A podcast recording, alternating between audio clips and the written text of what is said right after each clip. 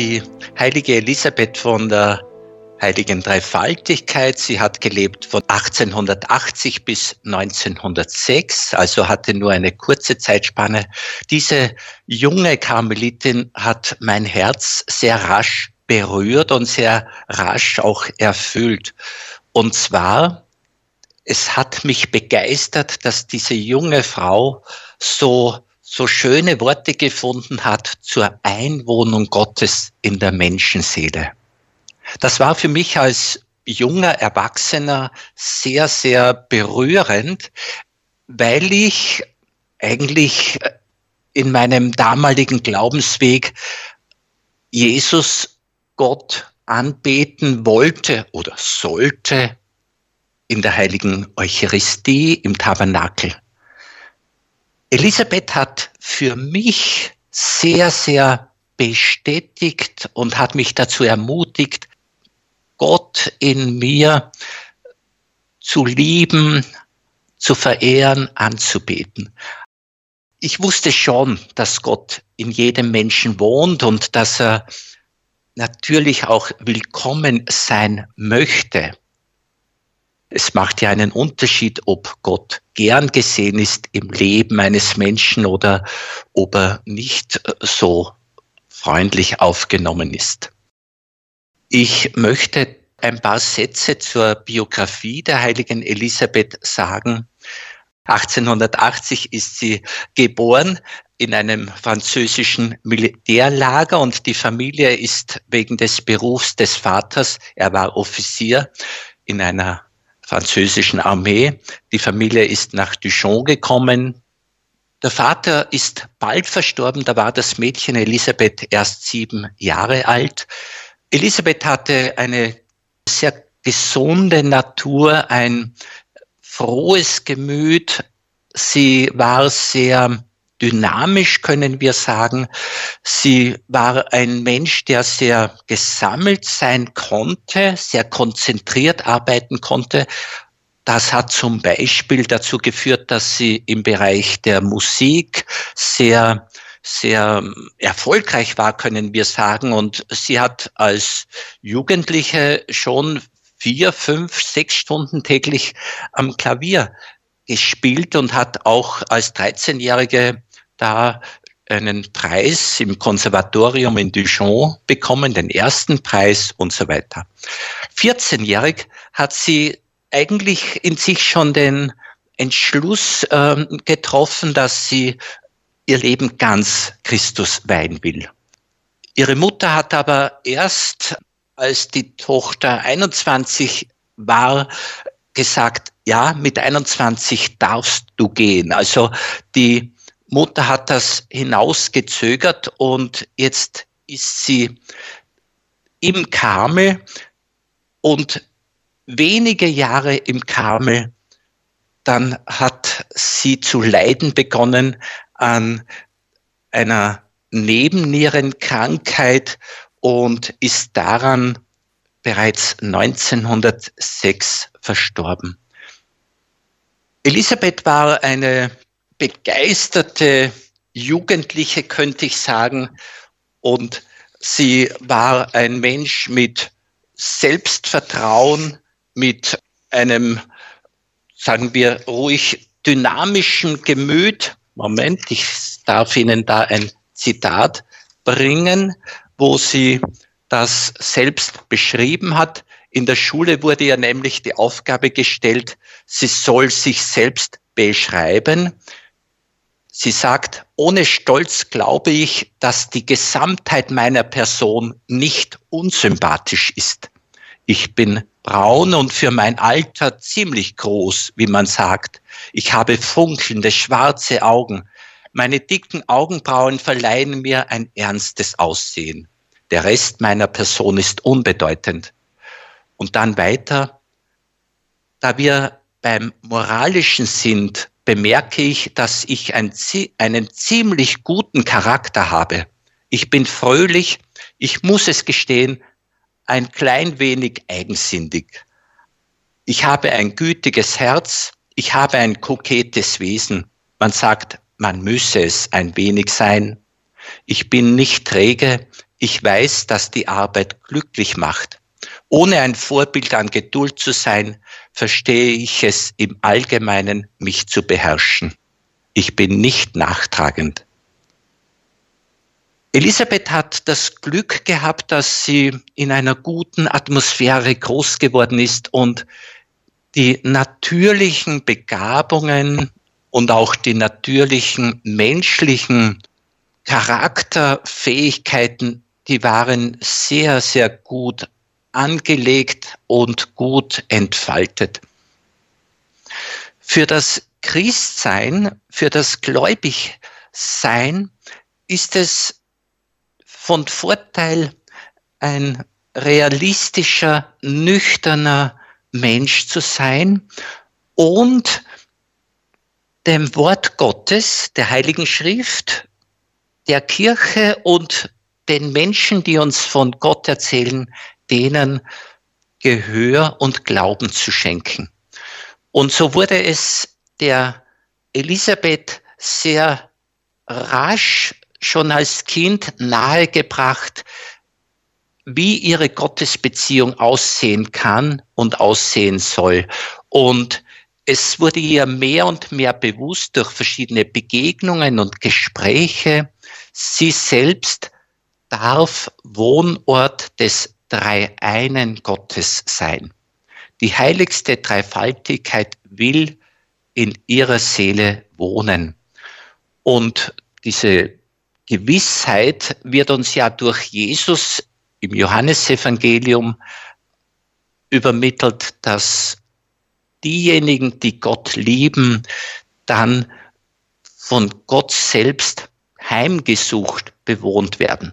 Und das schöne und große Thema der Elisabeth ist geworden, mit Gott in ihr in Beziehung zu stehen, in einer persönlichen, tiefen, freundschaftlichen Beziehung. Und mit Gott in ihr hat sie den Himmel in ihr. Mit Gott in ihr hat sie die Schätze des Himmels in ihr. Und in ihrer sensiblen, feinen Art kann sie in dieser Wahrheit, die aus dem Glauben kommt, Glaube kommt vom Hören, also es wurde ihr gesagt, sie hat es glauben können und so hat sich das Wort Gottes durch den Glauben mit dem Herzen verbunden und sie hat das so richtig ernst genommen.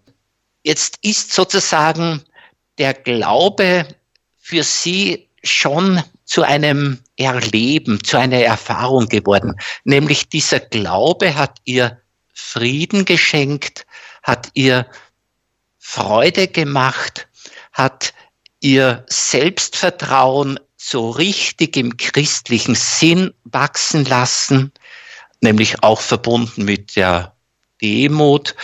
Aber Gott macht den Menschen reich, Gott macht den Menschen groß und die Menschennatur braucht unter Anführungszeichen nur Platz machen für die Einwohnung Gottes. Da kommt Elisabeth zu so schönen Worten, dass sie sagt, ich habe meinen Himmel auf Erden gefunden, denn der Himmel ist Gott und Gott lebt in meiner Seele. Und dann kann sie daraus schließen, die Seele die um ihre Größe weiß, tritt in die herrliche Freiheit der Kinder Gottes ein. Sie wächst über alle Dinge und über sich selbst hinaus. Da sind wir schon bei diesem ganz großen, schönen Thema, dass nämlich dieses, wir nennen es übernatürliche Leben, es ist Christus in der Menschennatur, dieses übernatürliche Leben schenkt dem Menschen, dem Christen die wahre Größe. Es ist das Teilnehmen am Leben Gottes. So betrachtet hat der Mensch in dieser Welt schon auch das ewige Leben in sich. weil er den unsterblichen Gott in sich haben darf. Elisabeth sagt dann, ich fühle, wie alle Schätze, die in der Seele Christi verborgen sind, mein eigen sind. Darum bin ich überaus reich. Voll Jubel will ich aus diesen Quellen schöpfen für alle, die ich liebe. Wir werden noch zu sprechen kommen auf die leidvolle Lebensphase der Elisabeth. Und gerade nämlich im Leiden, dass uns der Körper, wie es bei Elisabeth war, in diesem Leiden, das uns Krankheit bereitet oder vielleicht auch unerfreuliche Umweltbedingungen oder ärgerliche Themen in jeder Intensität, diese Leiden und der Umgang mit diesen Leiden wird deutlich machen, wie sehr hat Gott selbst, hat Christus, hat der Heilige Geist in uns Raum bekommen dürfen. Nämlich beherrschen uns die Leiden, die Schwierigkeiten, die Schmerzen, so schlimm sie auch sein mögen, binden uns diese oder ist das Erlöstsein, verstehen Sie mich recht, auch ein gewisses Erlöstsein von diesem Gebundensein an die Befindlichkeiten des Körpers oder die Umweltbedingungen. Ich sage ein bisschen großzügig, die Christinnen und Christen sind in gewisser Weise auch Erlöste von den Umweltbedingungen. Das heißt, wir wissen uns mehr gebunden an Christus als an die Umstände. Und nicht formen und gestalten uns die Umstände, sondern wir wollen die Umstände und die Umweltbedingungen gestalten im Geiste, in der Weisheit, in der Liebe, in der Kraft Gottes. Also sowohl die sehr naheliegenden Herausforderungen, Schwierigkeiten, Leiden, nämlich die körperlich, psychisch erfahren werden, als auch die Leiden, die uns aus der Umwelt bereitet werden können, sie haben sich sozusagen der Herrschaft Gottes unterzuordnen. Elisabeth will uns sagen, du hast die Wahl, worauf du deine Aufmerksamkeit richtest. Du kannst die Leiden nicht loswerden, das stimmt, aber du kannst deine geistige Aufmerksamkeit, die Augen des Herzens, die, die seelischen Tore offen halten auf Gott hin, auf die Transzendenz hin, auf den dreieinen Gott. Und es strömt dir in all deiner vielleicht mühsamen Situation, strömt dir das zu, was der Tiefe der Seele Freude macht. Du darfst teilnehmen am Leben Gottes. Und das kann den Frieden möglich machen in der Seele. Von Edith Stein habe ich diese kompakte Formulierung innerer Jubel und äußeres Kreuztragen sind kein Gegensatz. Also der innere Jubel, weil der Himmel in mir ist, und das Leiden, das mir der Körper oder die Umwelt bereiten können, Schicksalsschläge, Belastungsproben jeder Art, diese können eine Gleichzeitigkeit haben. Und ich kann innerlich voll Zuversicht und Kraft sein, obwohl ich äußerlich leide. Von Elisabeth könnten wir eben das auch lernen und sie will uns da auch weiterführen.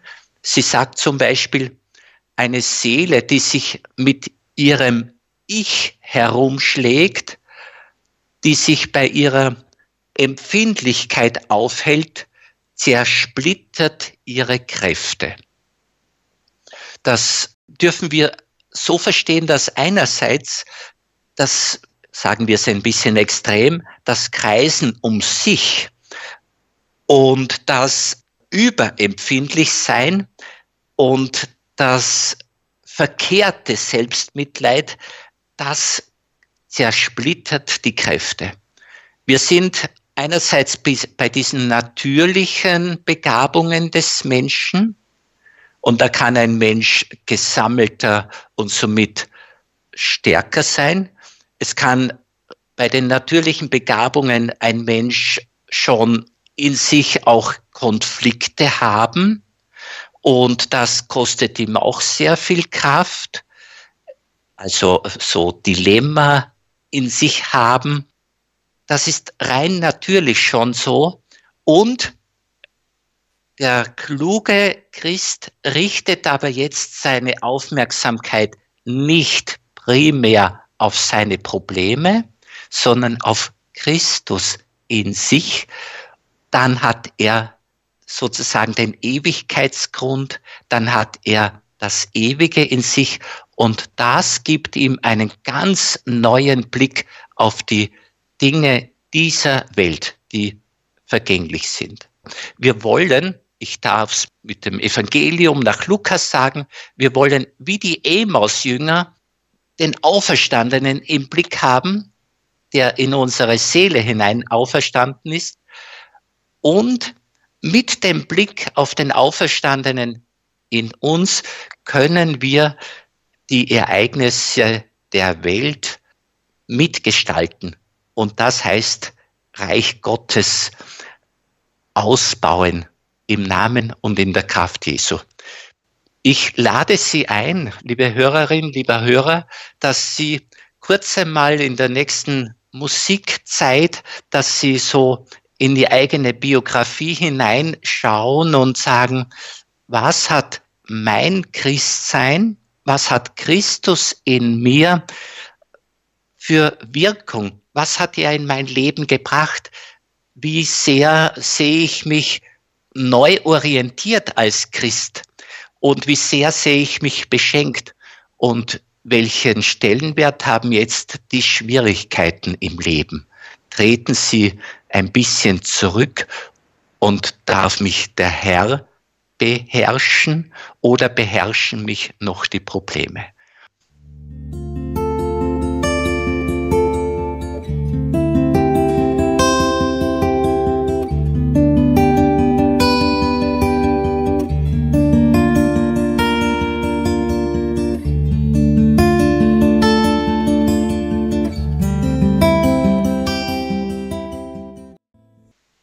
Elisabeth gibt uns auch Hinweise, wie das in der Praxis vertieft werden kann, dieses Bewusstsein, Gott ist in mir.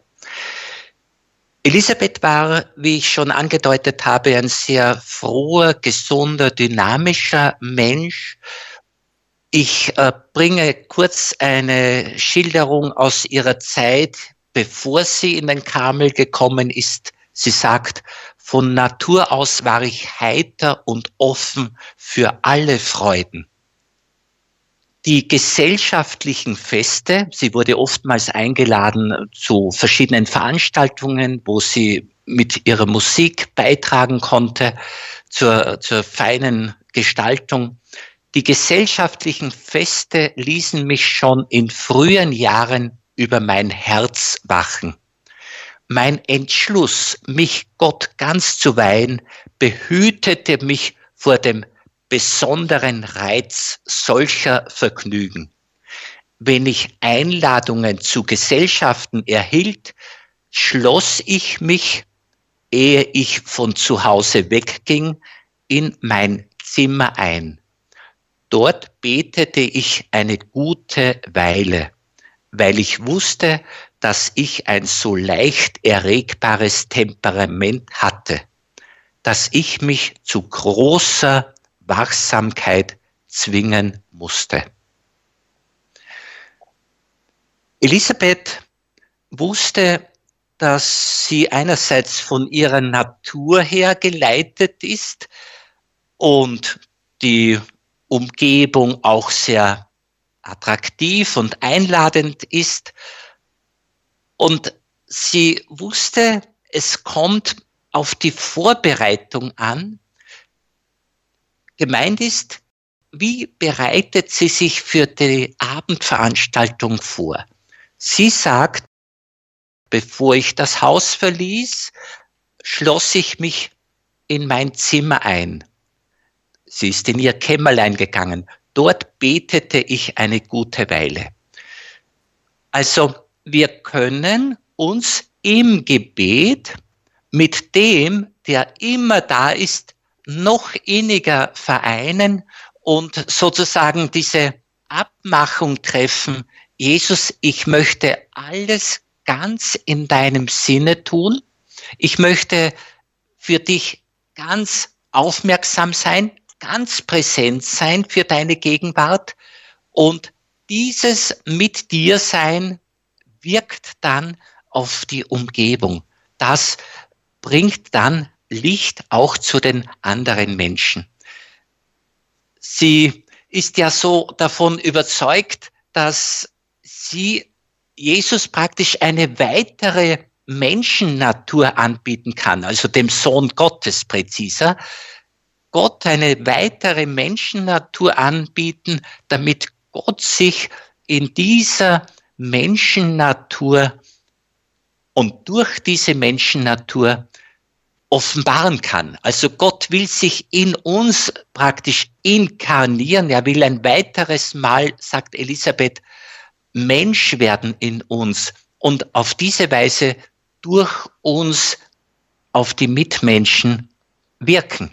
Sie sagt, ich will nicht mehr mein eigenes Leben leben, sondern in Jesus Christus verwandelt werden, damit mein Leben mehr göttlich als menschlich werde. Der Vater soll in mir das Abbild seines vielgeliebten Sohnes erkennen.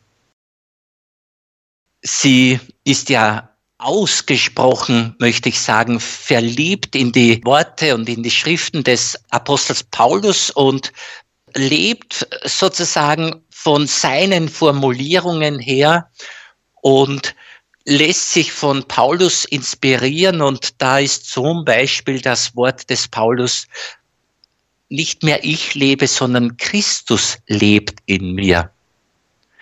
Elisabeth weiß aber, dass Christus die Zustimmung des Menschen braucht, dass Christus den Willen des Menschen braucht, dass Christus das Ja des Menschen braucht. Und ich darf den heiligen Johannes von Kreuz ins Spiel bringen, der nämlich kurz zusammenfassend meint, Verein sein mit Gott bedeutet, dass du willst, was Gott will dass du dich darüber freust, worüber sich Gott freut. Und dass du all die liebst, die Gott liebt. Also so lässt sich das Vereintsein mit Gott auch beschreiben. Elisabeth hat das auf ihre ganz individuelle, persönliche Art verwirklicht. Das heißt, sie hat Gott in ihr genauso ernst und für wahr genommen wie die eigene Existenz, wie die Umwelt und die Umstände. Elisabeth kommt so weit, dass sie sagt, jeder Umstand, jedes Ereignis, ja sogar jedes Leid sowie jede Freude ist wie ein Sakrament, das Gott uns schenkt. Das Sakrament bedeutet ja, dass uns die Liebe Gottes auf eine sinnlich erfahrbare Weise angezeigt und geschenkt wird. Das ist das Sakramentale, das sozusagen die ganze Welt sein darf. Gott will durch die Schöpfung, durch die Umstände auch sprechen. Und wir sagen ja, dass Gott uns zwei Bibeln hinterlassen hat, nämlich die Heilige Schrift. Altes und Neues Testament ist die eine Bibel und die zweite Bibel ist das Leben selbst, ist die Schöpfung, ist die Wirklichkeit. Und beide Bibeln, das Wort Gottes in der Schrift und das Wirken Gottes in der Schöpfung, in, den, in der Wirklichkeit, beide Bibeln wollen gemeinsam gelesen werden, dann verstehen wir Gott am allerbesten. Elisabeth sagt, und ich zitiere noch einmal, jeder Umstand ist ein Sakrament, das Gott uns schenkt.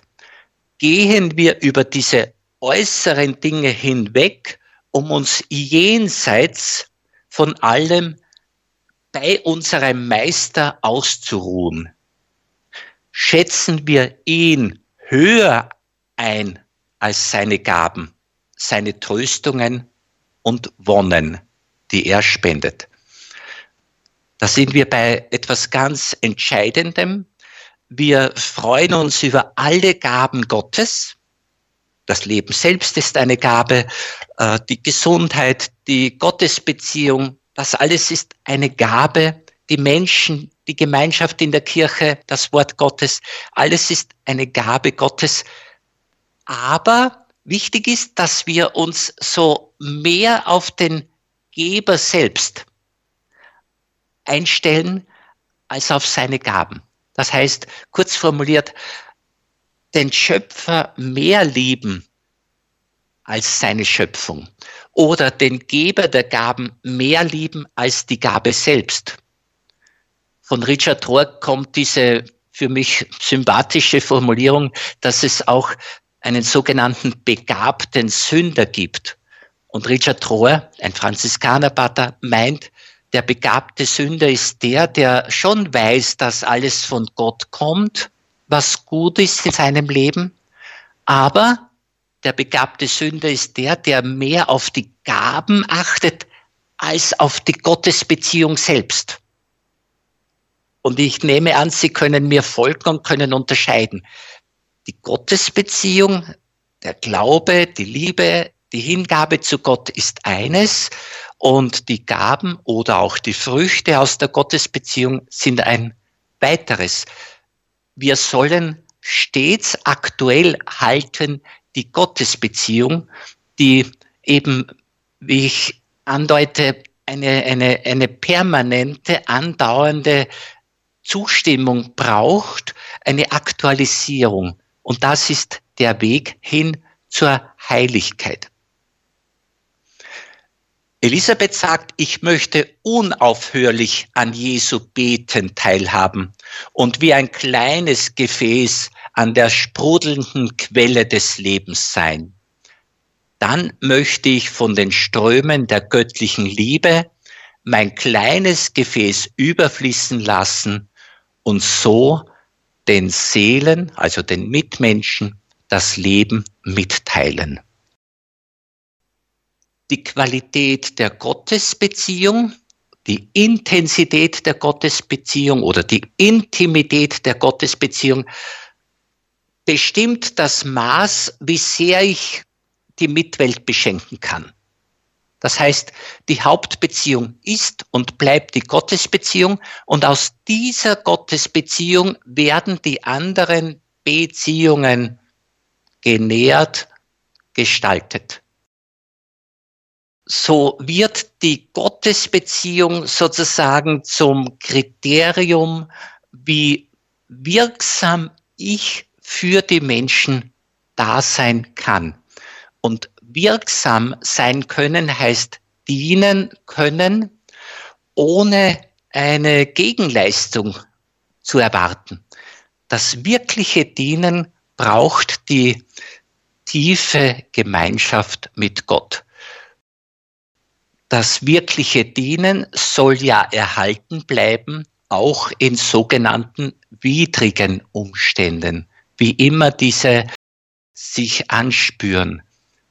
Und es ist klar, dass äh, der körperlich leidende, vielleicht schwer beeinträchtigte Mensch oder bettlägerige Mensch, dass dessen Dienen, dessen Mitwirken in der Menschheitsfamilie anders aussieht wie bei irgendeinem ganz dynamisch gesunden Menschen, der im Pflegedienst arbeitet, der äh, sich um Menschen kümmert, die in einer sozialen Not sind und so weiter. Das heißt, die Dienste sind recht verschieden, aber es ist ein Dienen aus der Kraft Gottes.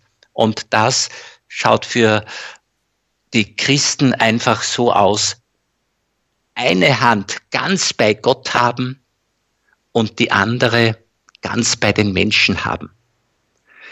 Ja, das wäre so der Blick der Emaus-Jünger.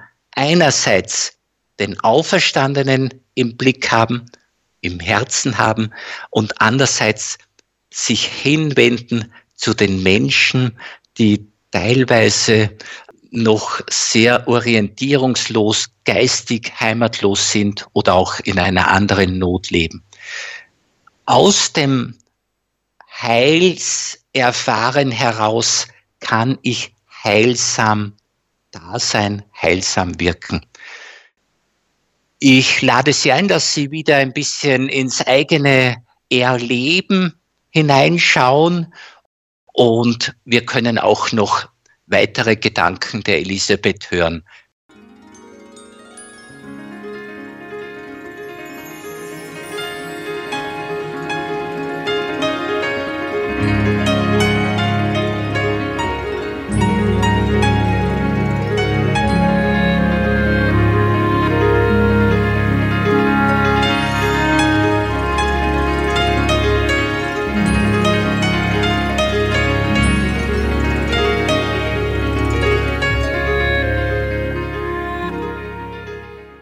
Mit Elisabeth verbindet mich auch, dass Elisabeth sehr, sehr zeitsparend unterwegs war. Das heißt, ihr war die Lebenszeit sehr wichtig.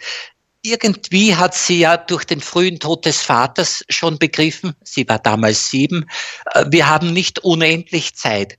Dann ist ja die Krankheit schon mit den ersten Symptomen gekommen und sie merkte, die Zeit ist knapp ganz generell, auch wenn uns viele Jahrzehnte geschenkt sind, die Zeit ist sehr wertvoll.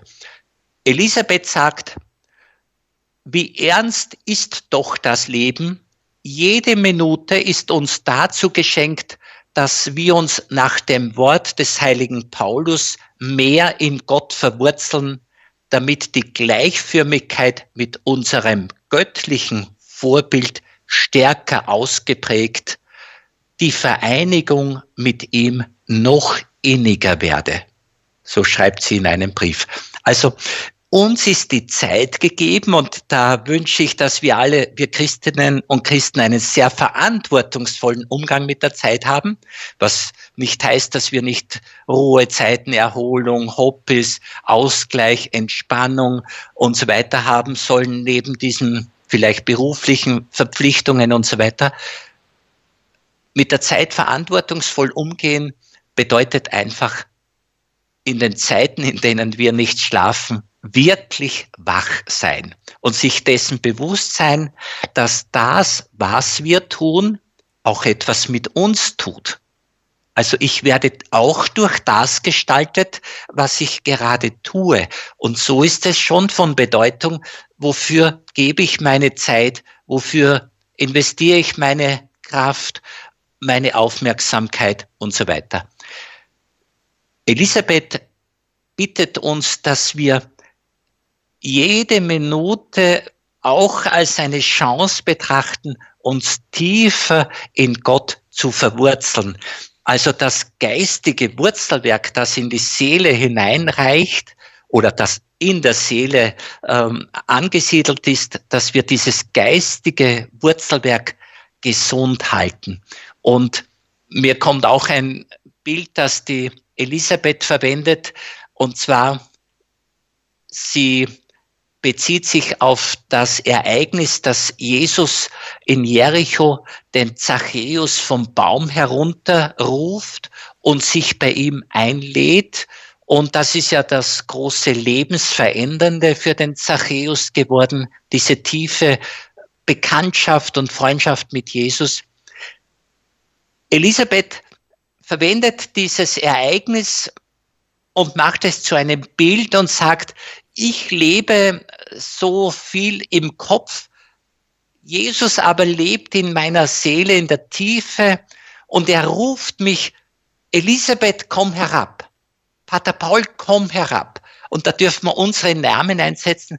Das heißt, komm herab vom Denken, vom Spekulieren, vom Sinnieren, vom Kreisen um deine Gedanken. Komm herab in die Tiefe und komm dort auch zur Ruhe. Und da gibt es eben dieses schweigende mit Gott vereint werden, mit Gott vereint sein. Also, und das finde ich so schön, dass, dass bei allen Gnaden, die der Elisabeth geschenkt wurden und die uns geschenkt wurden, weil wir alle haben auch die Taufgnade in uns oder die sakramentale Gnade durch die Eucharistie. Und jetzt wage ich sogar zu sagen, dass das Wort des Engels an Maria auch uns gilt, wenn wir Jesus in uns haben, wenn wir den dreieinen Gott in uns haben, auch wir sind voll der Gnade. Und es kann mir kaum jemand erklären, dass er zu wenig Gnade hat, weil er ja Gott in sich hat. So will Elisabeth ständig die eigenen Möglichkeiten nützen, um sich mit dem Herrn zu vereinen. Ich darf ein weiteres Wort der Elisabeth bringen, wo sie in Zeiten, in denen sie leidet, körperlich, psychisch leidet, weil es ist auch für Christinnen und Christen nicht selten, dass sie so durch dunkle Phasen gehen, dass, dass Angst vor dem Sterben und so weiter den inneren Frieden rauben wollen. Elisabeth sagt, ich versuchte meine Empfindungen zu übersteigen. Und dann, es klingt widersprüchlich, sie sagt, ich versuchte darunter zu gehen. Ich darf kurz sagen, wir haben im Kopf eine intellektuelle Kraft, können wir sagen. Wir haben etwas tiefer liegend eine psychologische Kraft mit den Emotionen, Empfindungen und so weiter. Und noch einmal tiefer haben wir die spirituelle Kraft. Und zu dieser lädt Elisabeth ein, hinunterzusteigen, also unter die Gefühlsebene, die uns so sehr gefangen nehmen kann, unter diese darunter zu steigen. Nochmals, Elisabeth, ich versuchte darunter zu gehen unter die Empfindungen. Ich nahm die Briefe des heiligen Paulus zur Hand, die mir immer eine Hilfe waren, wenn auch zu dieser Zeit im, im nackten Glauben. Also das sind schon starke Worte. Der nackte Glaube, kein Gefühl, keine Empfindung hinsichtlich der Gottesbeziehung, einzig das Wort Gottes und der Glaube. Einige Stellen, die mir früher am meisten zugesagt hatten, las ich nun wieder.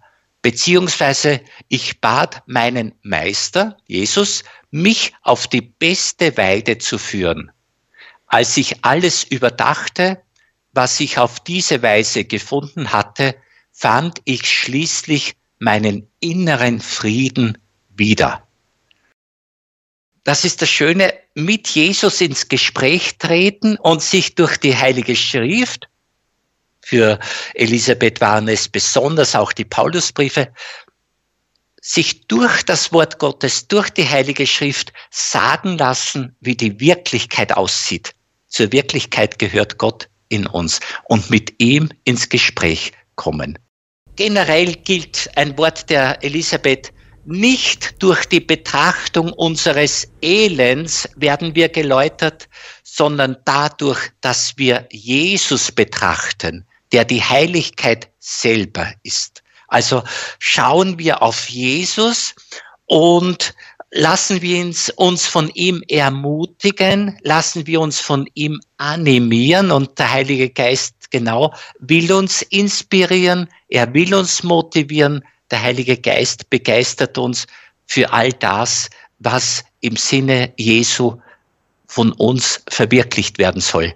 Und gegen Ende ihres Lebens hat die Elisabeth einmal gesagt, wenn die Gegenwart so schmerzlich ist und die Zukunft noch düsterer erscheint, schließe ich die Augen und übergebe mich wie ein Kind in die Arme unseres Vaters im Himmel.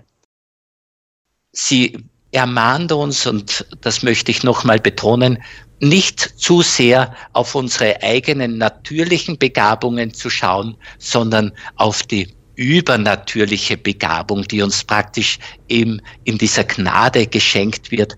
Und sie meint auch die Elisabeth, man soll nicht bei dem Kreuz stehen bleiben und es in sich selbst betrachten, sondern sich im Licht des Glaubens sammeln und daran denken, dass eben der Kreuzweg nur ein Weg war. Und wir dürfen mit dem Auferstandenen vereint sein. Als Auferstandener will er uns an seiner Auferstehung teilhaben lassen. Und die dürfen wir schon in dieser Welt feiern. Also Auferstehung jetzt schon, weil der Auferstandene in uns lebt. In diesem Sinne möchte ich Ihnen ganz herzlich danken, dass Sie zugehört haben und ich lade ein, dass Sie sich meditativ vertiefen in diese Wirklichkeit, dass Gott in uns wohnt.